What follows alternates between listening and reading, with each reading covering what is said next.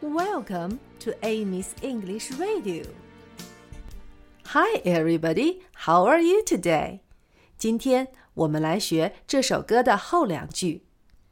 Merrily 是愉快的，merrily, merrily, merrily. Life is but a dream. 生活只是一个梦想。 大家和我一起读：Life is but a dream.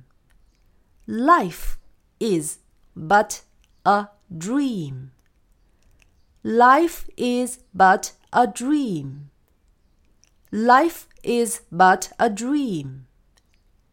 现在我们把这两句唱一遍，大家可以跟着我唱：Merrily, merrily merrily, merrily, life is but a dream. Merrily, merrily, merrily, merrily, life is but a dream. 现在我们一起把整首歌唱一遍。Row, row, row your boat gently down the stream.